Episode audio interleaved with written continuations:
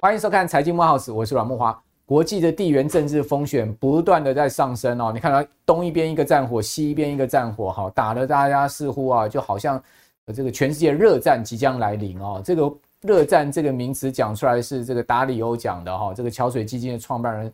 前一阵，他曾经预估说，全世界发生热战的几率已经高达五成啊，也就是他预估有可能会发生第三次世界大战哦。那在此情况之下，当然大国之间应该要和缓一下现在目前紧绷的情势。所以本周啊，哦，国际政治一个重要的看点哈，就是习近平跟拜登两个人呢再次啊在美国旧金山会面了哈。那会面的时间呢是两个钟头又零五分钟哦，哇，是双边呢二十几位官员呢将两国的这个领导人哦。拉开了一个阵仗哈，就多项议题啊，大家进行了交谈，同时呢也有举行一个晚宴了哈。那习近平跟拜登两个人还在这个会谈的场地呢，这个呃散步哈，给大家看哈，就是说好像是一个散步外交的一个情况。好，那到底有没有取得真实的进展呢？我个人是觉得还是比较倾向各说各话了哈，因为毕竟你可以看到这个会谈结束之后，拜登接受美国媒体的访问呢，还是讲了一些不客气的话。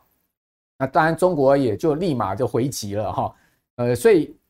会面呢，尽管会面哈，和缓气氛，我跟你们讲，见面三分情嘛，哦，但是呢，我想哈，这个美中之间的一个角力跟冲突，应该只是一个中场休息了，哦，只是在现阶段哦，全世界剑拔弩张的情况之下，大家啊，毕竟也都不希望哦看到哈。大国之间真正爆发战火，那就不得了了哈。所以，呃，这个中场休息呢，是因应现在目前的情势哦，可能未来哈还有一个下半场要打，不一定。好，不过呢，总是啊，现在目前看起来比较和缓一点。好，这是第一个，我们今天啊在节目一开始跟各位报告的内容了。哦，可能还是比较表面了哈。那回到了就是说比较实际的哈，就是看这个礼拜接续公布了一些大公司哈。大的一个投资机构，他们的十三 F 报告，哦，他们的一个投资动态，我觉得这个很实际，哦，比如说各位可以看到，托克夏海瑟威，哈，就巴菲特旗下的最重要的公司，它第三季其实动了很多股票哦，哦，其中呢，它清仓了几档股票，而且都它持有非常久，像通用汽车它清仓了，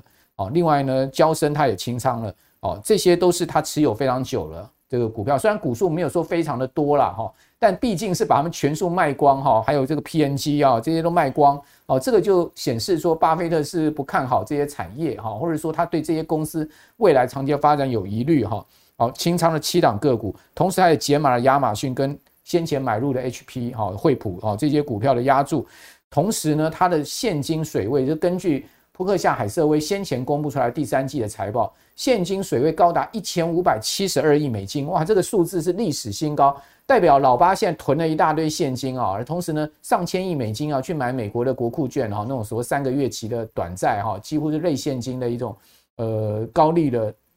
五趴的一个利息的这样的一个没有风险的资产，是不是他真的觉得股票贵？哦，这个等一下我们要来讨论哈。另外呢，你可以看到索罗斯旗下他也哈新建仓了几档股票，包括他去买了 安摩哎，可是安摩 IPO。之后啊，一一度上涨，后来又破发，哈，感觉起来安摩好像似乎这个股价上升的动力啊，真的是没有很强诶。好，另外呢，他卖出了辉达，就老兄他第三季卖辉达，结果辉达呢在第四季创历史新高，好像这个巴菲特老了是不是？那个索罗斯已经老了是不是？哈，那另外呢，他也卖了微软，微软跟。微软跟辉达两档是七巨头里面唯二创历史新高的，在第四季哦，就反弹上来，它不是反弹是回升了，因为它创历史新高了。结果呢是被索罗斯卖掉，在第三季卖掉了哈。哦，还有他卖了这个 Rivian 哈，这个电动车的股票。哦，另外呢，这个大大卖空的男主角哈，这个原型男主角 Michael Berry 哈，他的旗下基金啊。哦，已结束了对标普五百指数跟纳斯达克一百指数的空头押注，就是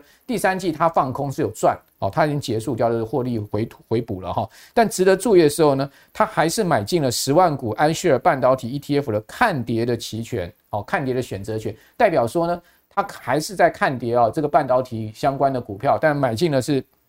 十万股哈，应该是买比较价外的啦，哈，所以呢，相相对十万股看起来股数很多，事实上可能总金额没有很大。好，这个是呃比较实际的，我们看到他们的一个投资动态哈。那在第四季哦，我们看到美国股市的涨势哦，非常的凌厉哦，十一月哦已经是突破了前高跟前前高喽。所以你基本上你不能说视之为这一波十一月的上涨是反弹，我个人认为它是个回升哦，因为它突破了前高跟前前高，即将要去挑战今年的最高点。比如我举举一个例子哦，呃，这个标准普尔五百指数今年最高点在四千六百点左右，这一波已经回到四千五了哦。另外，那那个呃道琼的这个最高点今年在差不多三万五千四百点吧，哈，现在这一波已经回到了三万五了哦。还有呢，就是这个纳萨克指数也突破了一万三了。那纳萨克指数今年的高点大概在一万三千五百点上下，哈，所以基本上都已经离前这个今年的最高点，七月底的最高点差距不大了，好，所以在这样情况下，它已经是一个回升了。但市场呢，却是又大做文章说道琼出现了死亡交叉，到底是什么样的死亡交叉？就是五十日均线跌破两百日均线。他说这样的一个死亡交叉啊，哦，是二零二二年三月来的首见。那这个死亡交叉真的很恐怖吗？哦。事实上好像也不是这样。数据显示啊，从西元两千年以来啊，道琼指数在死亡交叉之后，一年平均是涨八趴哦。然后呢，三个月之后平均是涨四点六 percent。在过去十次的上涨中，有八次哦这样的情况呢，是发生在二零二二年三月到二零二二零零五年的这个下半年间。哦，那三个月之后呢，道琼其实是都上去。所以大家不要只看说死亡交叉这个四个字。好像很恐怖，但事实上它意味的是后面要要上涨的哈。好，那今天呢，在这样的情况之下，我们就请到了这个重量级贵宾来到我们的节目哈，来告诉大家很懂美股的哈，富兰克林的资深协理梁佩玲啊，来告诉大家说呢，到底啊道琼的死亡交叉值不值得担心啊？以及呢美股啊，今年一直到年底甚至明年的行情我们怎么看？还有选股很重要，如果喜欢美股的观众朋友绝对不能错过这一集。你如果没投资美股，你也要看我们这一集，为什么？因为你可以。开始要进入到美股的投资领域了，佩林你好，慕驊哥，各位观众朋友大家好。好，其实统计数据道琼死亡交叉似乎看起来没有那么恐怖嘛，对不对？对，没错。我不晓得你们的看法，你们是？会很 serious 看待说死亡交叉这件事情吗？呃，其实老实说并没有诶、欸，因为老实说今年以来的确道琼的 表现就相对比较疲弱一点。那事实上我们去检视一下美股的几大指数来看的话，的确就像木华哥提到的，其实也只有道琼是出现了五十日跟二十日有一点跌破的一个状态。哦，两百日两百日均线是有一点跌破的一个状况。那但是我们从其他的指数，像是 S M P 五百指数或者是 Nasdaq 指数，甚至费半指数来看，基本上这个五十日跟两百日均线都还有很大的一个差距。这当中当然跟道琼比较难兄难弟的，就是在小型股是罗素两千指数的部分。的确，罗素两千在先前就已经先跌破了，就是出现死亡交叉。那目前这一波的反弹，其实也试图就是已经去。站上了两百日的一个均线的一个价位哦，所以这部分呃站上了是所谓的一个五十日均线的一个部分，就回到了一个。五十日均线，对对，回到了五十日均线，小型股票也回上去了。对对对，所以基本上我们觉得，其实如果就整体美股大盘指数来看的话，嗯、基本上我们觉得目前还是一个相对比较强势的一个格局。Okay, 至于为什么道琼会这么弱呢？啊、是不是能源类股拖累啊？哎，对，其实我真的去跑了一下，才发现木华哥很厉害哦，在他表现跌幅前五大的持股当中，就是有一档就是雪佛龙。那目前其实油价今年来大概是跌了一成左右。他也被巴菲特减持哎、欸，第三季减持了不少哎、欸。对，所以其实因为过去其实呃能源股的部分，当然一来现在有做很多一些相关的一个能源转型的投资，二来因为这几年其实能源股，因为他们其实做的资本支出很少，所以就是回馈给股东，所以发放很多股利，所以现在都被视为是一个传统的价值股。那这部分我觉得其实在能源股的部分，大概也是未来的一个前景上是相对可能比较温吞的。那其实其他档的一个持股的部分表现比较疲弱，像第一档表现最差的这一家。是药妆的连锁商，对啊，它为什么跌那么重？它主要是呃，其实这些很多都是个别公司的因素。这家公司主要是它在呃销售一个呃治疗红红眼睛的一个药水的部分，有被联邦法院起诉哦，是哦，对，有诉讼的问题。哦、那我查了一下，像娇生啊，其实它也是娇生很有趣。娇生是因为今年欧洲很流行，还有礼来制药有流行那个减肥药，那大家担心会影响到娇生它的一个医疗设备，因为可能。肥胖的人就没有那么多，而且因为娇生它没有减肥药的药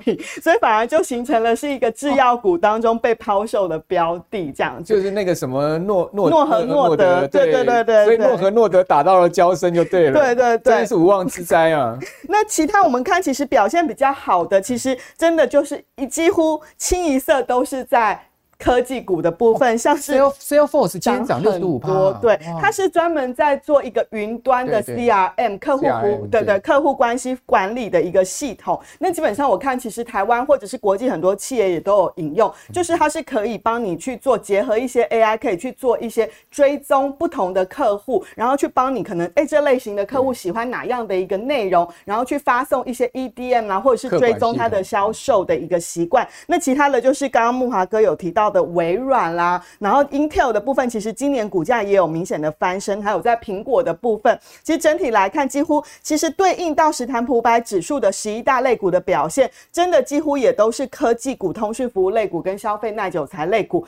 涨幅都有在三成以上。那今年来表现比较疲弱的，当然就是在于整个公用事业、医疗跟民生消费这种比较偏向于防御型的产业。那至于说到底明年年底到明年的行情，我我们怎么看呢？基本上，其实 呃，如果看短一点，就是如果十一、十二月有所谓的一个圣诞老公公行情，跟感恩节行情，以及到明年的元月行情，基本上我们觉得，如果以目前的市场氛围，美国股市是有机会上演一个跨跨年行情，只是说它的涨势可能不会像十一月份以来来的这么凶猛啦，那样真的就会一下就会涨翻天。如果是那样的话，投资人可能反而要担心联准会是不是有可能又会变得更。又出来踩刹车了。对对对，那但是我觉得，如果是一个温温涨的一个涨势来换，或者是说是一个比较偏向于金金涨的涨势来看的话，我觉得对于股市来说是一个有利，因为现在第一个整个。景气看起来其实也还没有到硬着陆的风险。第二个就是消费动能看起来虽然有降温，但是还算是一个稳健的增长。那第三个当然就是大家最期待的，就是通膨的放缓，联准会应该就不会再升息了。那如果是这样的预期持续延续下去的话，我们觉得到明年元月份，至少整体的一个市场气氛是相对有利于风险性资产的表现。好。确实啊，这个圣诞老公行情今年应该可以迎来了哈。还有就是说元月红包行情，你也看到，其实台股这个礼拜表现也相当不错，而且是持续在创新高哦。这一波台股真的非常强哦，日 K 线连七红之后呢，休息两天，继续本周再拉出了连续哈四根五根红 K 棒哈，继续再出现全周大涨创新高的行情，几乎已经要去挑战了七月三十一号一万七千四百六十三点的今年最高点了哈。那我觉得。这个轻舟已过万重山哦，似乎呢就是在这样的一个大家讲说啊，这个整个景气哈还在一个软着陆的这种憧憬之中了哈。但是我们这两天也跟吴家荣先讨论嘛哈，其实这个中间有很多谜团哦，包括最近的油价暴跌哈，油价暴跌似乎告诉我们未来经济是要出现衰退的，但是呢，确实大家现在目前憧憬软着陆哈，所以股市是涨气氛好涨预期。既然现在目前主流预期是软着陆，我们就。跟着剧本走嘛，哦，等到哪一天开始云雾散开了，看到了好像是真的要衰退了，那时候剧本改变了，我们再跟着那个剧本走。我个人是比较在股市随机应变。刚佩林所讲的确实是这样子啊，你可以看到油价下跌拖累了这个标准普尔五百指数里面的能源类股，对不对？哦，还有呢，就是你看到什么民生啊，哈，呃，基础工业今年都表表现不是很好，前三名的基本上就是科技。巨头所做做的这个这个这个分类指数里面，今年的这个趋势就是涨这个最大型的公司。台股其实也有这样状况了，我不知道佩你们有没有发现，台股的投资氛围也是很集中在少数的个股上面，而且这些个股一涨就是大波段，嗯，哦，或者甚至涨不停。那很多股票都被晾在那个地方都不动哦，所以你今年呢，如果你选错股或者选错族群的话，你不要看大盘涨二十趴哦，事实上你可能。没赚钱还还套在那个地方，或者说你你追错股票，追在高点，它一个大波段回档，像 AI 股这样子的一个套牢的压力也是很大。好，那回到了就是说，到底美股要怎么选？选大型股，选中小型股呢？这个答案似乎呼之欲出了。我们可以看到科技股哈，七大巨头这一波有一点稍微退居二线，然后这个礼拜哦，弹升比较凶的反而是罗素两千指数，哦，就刚刚佩林讲的说，已经弹回了五十日均线之上嘛，哈。但是我要跟各位报告哦，在八月、九月、十月月 K 线连三黑，美股下跌，台股下跌那个过程中，其实是罗素两千跌幅是超过美国三大指数的。罗素两千是跌了十五 percent，美国三大指数呢跌幅大概十趴上下。好，所以说在这样状况下，到底我们应该去抢那个跌升反弹的，还是继续去拥抱这些大型的科技巨头？因为毕竟这七巨头里面已经有两档创历史新高了，对不对？好，甚至其他的五档会不会接续往上创新高？我不知道，这个地方就要请教佩玲，你的看法呢？呃，以我们目前看法，先讲结论。结论，第一个，我们还是优先看好大型股优于小型股。那原因待会讲。那第二个，当然我们也是强调说，在大型股当中，我们也不是呃不是建议大家要全部去重压那七档大型科技七巨头。最主要，当然因为今年来真的已经涨很多了。我们觉得，如果以美股接下来的下去，其实就像台股最近的涨势，也开始有一些类股的轮动。那其实我们看到明年，如果大家对于景气，尤其是美国经济放缓，还是有一些不确定性的话，我们看到有一些像今年跌比较深的，反而公用事业类股最近也开始出现了一些比较强势的一个表现哦。对，因为最近如果殖利率下去的话，反而公用事业类股它的评价面就出来了。那因为公用事业类股它现在也有扮演一个很大的转机题材，就是美国在去年通过了通膨消减法案。对，那其实这些公司其实都在做一些能源转型或者是替代能源发电，因为他们不像。是一些投机性的替代能源，是那种中小型没有赚钱，这些公司每年大概就是发四到五个 percent 的股利率。那今年来股价被打压的很深之下，但是它未来获利会持续，可能都有六到八个 percent 的成长。公司的例子，呃，比比方说，第一个当然最重要就是现在美国最大就是 NextEra Energy 这一家公司，那当然不是叫大家去追啦，下个世纪的 呃新新世纪能源公司，对，它就是美国专门做做最大的一个就是呃。风力还有它相关的一个发电的一个公用事业公司，那其他的还有像很多可能像呃太平洋瓦斯电力 PG&E 啊，还有 PPL 宾州电力等等，那这些都不是叫大家，我们这边不能推荐个股，只是说提醒大家，就是明年宾宾州电力有跟华晨买变电器，对对，所以请他们做这部分的投资还蛮积极。那我现在讲一下呃原因，为什么我们觉得明年应该还是大型股会优于小型股？这一波小型股我们还。还是先以反弹来做试之，最主要就是因为第一个，虽然说大家期待联准会可能明年会降息，但是降息的时间点，老实说，我们觉得市场目前的预估还是有一点太过乐观。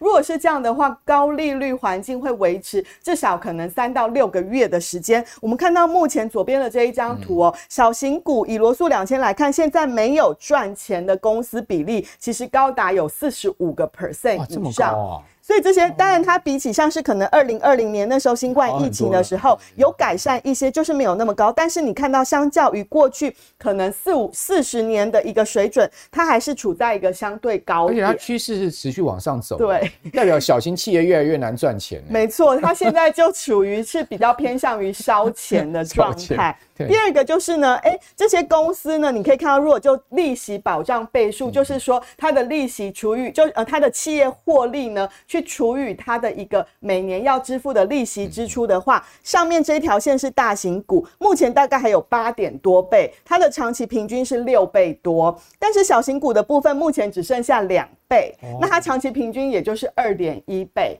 所以它大概现在就跟长期平均差不多，也就是说，如果它的一个利息支出还在在增加，但是它的获利又下滑的话，可能这个比例呢就会再更进一步的恶化，而且有可能会恶化，因为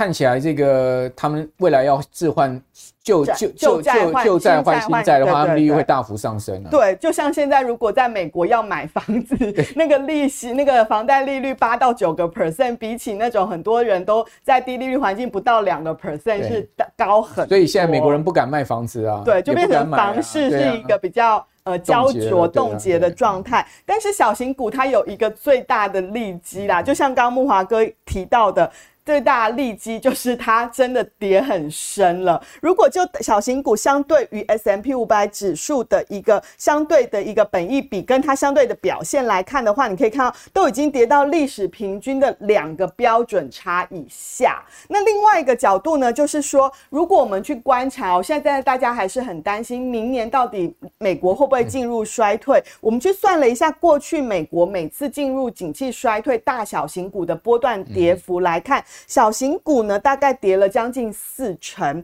大型股的部分呢大概也跌了三十几个 percent。这当然每一次的期间状况不一样，但因为如果以这一次来看的话呢，这个是算到十月中下旬的数字，小型股这一波已经跌了，从高点以来大概跌了三成左右，但是大型股大概是曾经波段跌幅跌到十个 percent，也就是说，如果明年美国真的经济出现比较大的衰退，小型股的股价已经预先反映了这样子的预期，它或许它的下档空间会开始慢慢的一个收敛，那反而大型股现在可能或许会有一些补跌的效应，但还是强调这并不是我们的基本情境哦，我们目前还是认为美国经济明年应该是有机会呃放缓，但是它不会出现那种大幅衰退的状况，可能就顶多是在一个平盘零附近左右的一个成长，甚至还有机会是一个温和小幅的正成长的状况。就会不会是一个金发女孩经济的形式？哎，金发女孩，我觉得倒并不会，因为金发女孩真的是所谓的呃比较偏向于要低通膨的状态。那因为以目前的通膨，其实虽然有在改善，但是我觉得它要那么快去回到两个 percent 的目标，看起来还是有一点难度啦。木头姐已经开始讲美国要通缩了，哎，你应该有看到吧？有有，有。Catherine Wood 的方舟基金的掌门人，他说呢，你看到 PPI 了没有？PPI 这个礼拜公布出来的数字，居然出现了负的零点五，那很大部分是油价。然后 P PPI 整体是一点 一点三，好，一点三也是非常掉到非常低，几乎要掉到零轴了哈。然后月比居然出现了衰退，负的零点五。那 CPI 呢？这个礼拜公布出来也是明显的低于市场的预期的降温嘛，对不对？所以已经有人开始在喊说美国要通缩了。这个我们目前看法比较保留啦，我们还是觉得就是在一个通膨降温的状态。那只是说这个降的速度，我们最近才看我们呃团集团的经理人有发表，通膨的最后一里路其实是最为就像你爬山一样，通常是最为、哦、要攻顶的时候最难，对，最辛苦。那对于联准会来说也会是最辛苦的一段，而且这当中其实老实说，就过去的经验，其实对经济来说会。需要付出一些代价，那代价当然换来的可能就是失业率会上升。对，那当然对美国经济来说，消费动能啦，或者是家庭支出等等，就会还是有一些压力存在。好，所以你们的基本情境就是说明年美国应该是一个小幅经济增长，正如果差一点的话是小幅经济衰退。对对对，就是在一个零上下附近。OK，好。那也就是说呢，通膨可这个是最糟的状况，就是它呃谷景气谷底。如果就全年来看的话，应该还是有机会是在二到三个 percent 的成长这样。OK，好，好，就全年还是有一个比较温温和的成长。那呃，通膨明年会下降到两趴吗？因为现在市场也有一派说法，就是说如果依照最新的哦，这个月比通膨零增长的一个情况下，月比已经出现零增长了嘛哈。如果是一个月比零增长的话，明年就会跌回两趴哎。嗯。我们目前看起来，因为我觉得这当中很大取决于，当然第一个就是房市啦，还有第二个就是呃美国就业市场降温的状况。那当然，其实如果以这个礼拜最新出来的每次出领失业金人数，已经连续八周的上去。那虽然说距离三十万的门槛，就是大联准会可能会认为说真的是降温的那个门槛还有一段距离，所以我们觉得可能未来三个月会是一个关键，就是持续观察这个就业市场是不是真的在进一步的降温。如果说还是比较黏着的话，基本上我们觉得美国的通膨应该是逐渐的往可能二点五啦。那最后慢慢调，就是我觉得只要调二点五，那联准会就会认为说这个方向是确定的，至少就会让他们对于未来要是不是呃这个货币政策不要再这么紧俏，这部分就会相对是采取比较呃宽呃宽松跟鸽派的一个态度。好，那。持续申请失业救济金的人数也上到快两百万人了嘛？嗯，对对，对。然后这个一百八十几万人也是创两年来的新高啊，所以明呃这个美国的呃失业率再继续往上升，升破四趴，应该是可以被期待的了哈。只是说它会升到多高的问题。好，那最后我们再来请教，就是说大家今年呢最疯 AI 嘛哈，那明年是不是还继续疯 AI 呢哈？我觉得辉达它的股价创历史新高也不是没有道理啊，因为辉达啊。最近不断的推出新的 GPU，而且也把明年的 GPU 推出的计划已经告诉市场，因为它每一个 GPU 推出来都比先前一代 GPU 速度快很多，这是它厉害的地方。辉达最近推了这个所谓的地表最强 AI 晶片 H 两百，哦，这个所谓的推论速度翻倍哦，所以它比先前的 H 一百。它叫两百嘛，所以又多了一倍。那明年它要推一个晶片叫做 B 一百哈，那这个 B 一百的速度据说又比这个速度要快，呃，这个好好好多了哈。这个到底是几倍？到时候我们再说。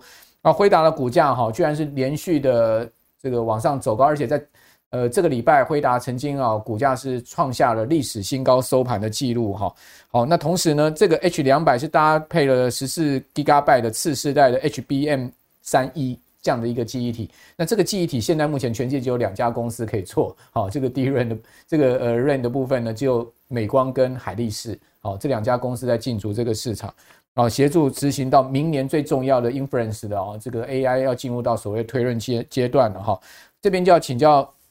那个佩林了哦，就是说 AI 现在投投资啊，大家讲说 AI 下一个浪潮啊，也是一个股市牛市的一个很重要的推升力量。那到底明年是 AI on PC 呢，还是 AI on phone？就是说现在 AI 不但是进入到企业端，也要进入到个人端哈。就我们未来每一个人都要开始运用 AI 哦，所以 AI 会在手机上面。AI 会在 notebook 上面，AI 会在平板上面，AI 会在 PC 上面，哦，未来可能 AI 在你的电视、家电上面都会有智慧音箱，全部都是 AI 了，哦哦，这个无处不在了。就像现在一些科技大佬讲说，未来 AI 是无处不在了，哦，那嗯，这个是不是一个很大的投资机会？对，的确，我们认为，呃，从现在其实到呃未来可能五年，至少五到十年左右，其实 AI 的一个发展呢，会进入到呃深入到大家的生活，而且是各行各业的状态。这当中当然还是我们如果最优先看好的一个最前呃前瞻的一个需求，我们觉得还是在于半导体相关。可以看到，如果就 Morgan Stanley 的预估哦，至少其实如果就整个 AI 相关的半导体来看的话，它的基本情境呢，至少可能就是到。二零二七年大概都有每年大概都有三成以上的一个成长率，乐观的话其实是高达有四成左右。那因为现在其实因为 AI 能够发展，现在能够这么的一个深入大家的生活，最主要真的就是来自于它的算力的部分。所以这部分呢，就是在整个晶片这部分是扮演一个要角。另外一个就是现在大部分在不论是 ChatGPT 或者是相关的生成式 AI，其实运用的很多都是比较偏向于要送回云端去运算。所以在云端应用的这部分呢，其实看起来，其实在未来几年也是一个爆发成长期哦。那除了这个之外，就像木华大哥提到了，其实现在都要上传到云端嘛，但是未来有可能就会落地到我们个人使用的 notebook 或者是电脑，甚至在我们的手机上。那当然，就手机上来看的话呢，我们觉得它是比较偏向于一些生活面的应用。我看到有一些是呃，券商是在讲说，哎，可能就是你以后的贴图，你可能只要下一个几个指令，它就会自动。生成一个 tailor made 的贴图给你，让你传。对，那这个就会比较偏向于生活上的应用。但如果其实真的商机最大的，我们觉得反而有机会是在 PC 的这一块。这部分可以看到，如果因为其实现在的 PC，如果我们要不论是你要训练模型，或者是你要应用各和任何的一个 ChatGPT 相关，尤其是比较四点零这种付费版的话，其实它可能有些的一个时间会比较长。那如果其实搭载 AI 的一个 PC，目前市场上是预估到二零二五年这个 AI PC 的采用率呢，会进入到加速期。那大家也知道，股价通常会领先反应。那可能到二零二七年呢，所有我的 PC 出货量占比就会有六成左右，是所谓的 AI PC。那这当中，当然其实还是要看这个换机潮对我来说是不是有实际的帮助。那所以我觉得，在未来一两年呢，我觉得这部分是大家可以多加留意的一个题材。那最后一个还是要提一下，我就是。真的，呃，虽然说我们很看好 AI，但是也要提醒大家，就像二零二一年那底那时候，元宇宙炒得很夯。虽然我们不觉得 AI 题材跟元宇宙是一同的一个同样的状况，但我们还是要强调，在科技股的部分，虽然趋势是向上，但是它的股价不可能一路向上。尤其明年可能还是会有一些像美国总统选举啦这些外在的变数，那股价涨高之后，一定还是会有震荡。所以这当中，我们还是建议投资你在科技股的布局上是要采取比较多元的一个配置。嗯、那除了 AI 的题材，像机器学习之外，其实我们也看好，就是在 AI 应用这部分，我们列出的是十大的数位转型的主题哦。如果有兴趣的观众朋友，也可以把它拍起来，就是它有它对应的个股的题材。但，我们不是叫大家去买这些股票，只是要告诉大家的是，整个科技股的浪潮呢，我们觉得这个趋势有机会是在重新复制之前的这个 iPhone 的一个概念，就智能手机的一个普及化的概念。所以，我们觉得这部分其实像刚刚其实提到了一相关电动车相关这种电气化跟 utility 公用事业相关的，甚至大家可能讨论你运用越多的 AI，你当然就会考虑到你的资讯安全、网络安全的问题等等。所以，我们觉得呢，这个是在商业应用上呢，其实已经越来越呃，很多的企业都已经开始采行的一个部分。那这部分我们建议投资人，尤其是对台股的投资人来说，台湾的 AI 股大部分还是比较集中在一些。科技硬体、半导体相关，那对于美国来说，它的强项就是在美国的软体跟应用服务的部分。所以我觉得，对于手上如果你已经有台股基金，或者是台湾很多电子股很厉害操盘的，你还是可以适度搭配一些以侧重在美国软体类股的一些科技基金，这部分是做一个软硬通吃的一个互补效果。OK，这上面很多知名的公司哦，你看到就是商新商业 Amazon 啊，Shopify，好像呃。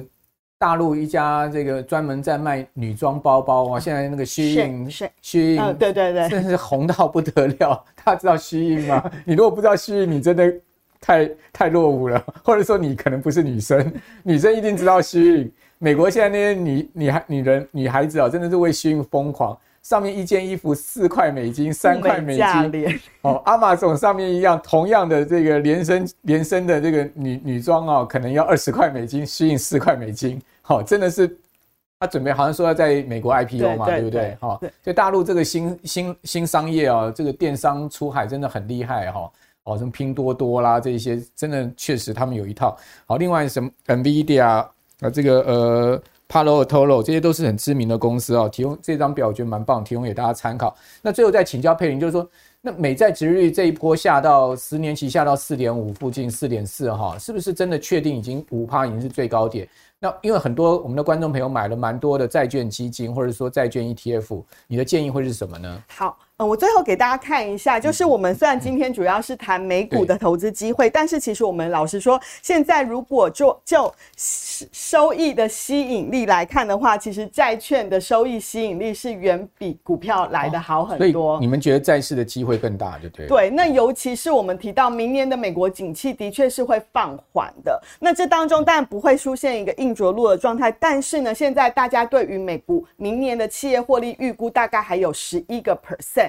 这当中是不是有可能有一些下修的压力呢？这当中我觉得我这边是存在一个问号啦，所以这部分我觉得，如果当然就现阶段的配置来看的话，我们还是建议，即便明年有机会，最好的情境就是一个美国经济软着陆，然后通膨降温，联准会也开始慢慢降息，然后整个企业获利在 AI 啦，或者是相关的能源转型题材带动之下，股市又在创新高，就是一个股债齐扬的话，这时候我们还是会，这是最好的情境。对，那但是我们还是强调，就是市场一定会有波动，所以我们建议还是会以就是收益题材。那像刚刚，如果你不想，你还担心，哎，殖利率是不是五趴就是见高了呢？老实说，现在已经没有人说的准哦。但我们觉得几率如果越接近五个 percent，我反而就会越勇敢去加码。相关的债券产品，再谈上去，对对对对对，甚至如果突破的话，这时候反而是又是一个可以去思考的进场点。但是如果你不想承担这样子的一个价格波动风险的话，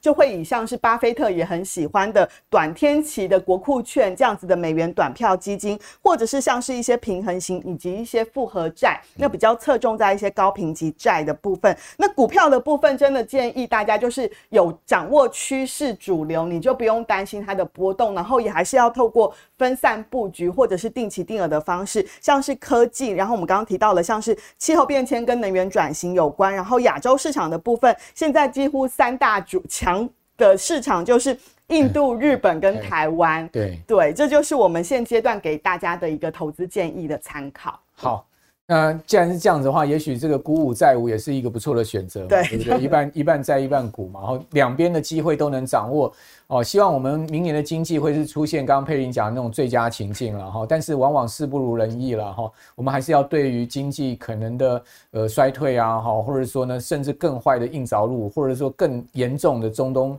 的这个战争哦，扩大到这个不可收拾的一个情况下，做好一些投资心理上的准备了哈。但是你也不用太过紧张哦，因为这些事情如果会发生，我们节目第一时间会告诉大家哦。相信我们会在第一时间哦，先给各位哈一些我们节目哈这个来宾也好，我个人也好最新的看法。好，那今天非常谢谢佩玲，谢谢好，也谢谢我们所有观众朋友的收看，我是阮木华。好，请各位呢锁定我们财经木 house 每周六日早上的准时播出之外，把我们节目介绍给您更多的好朋友。我们下次见，拜拜。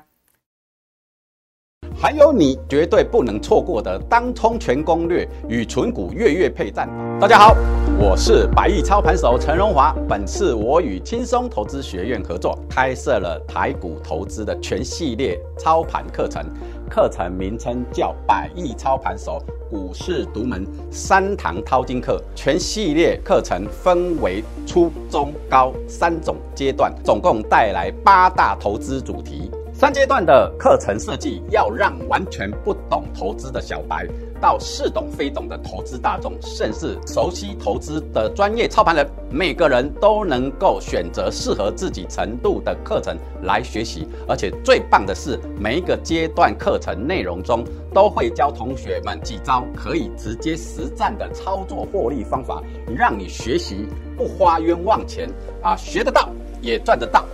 首先，初阶淘金课程的设计针对小资族、投资小白，老师将带你破除市面上的投资迷思，并且快速的建立正确的投资观念，教你如何善用市场上的投资工具，找出高胜率的获利攻略，让小资族不用借钱也能运用投资工具，从高价股中赚到钱。接着，中阶淘金课的同学将进阶学习到跳脱散户思维的各种投资攻略与对盘势趋势的判读方法，并教你专业操盘人使用的筹码追踪方式与个股合理股价算法，还有你绝对不能错过的当冲全攻略与存股月月配战法。学习到本阶段的你，投资程度就已经超越市场七十趴的投资人。最终高阶淘金课程将是你成为操盘手的必胜最后一里路。市场上的老师都在教你如何获利，我却要教你如何停损，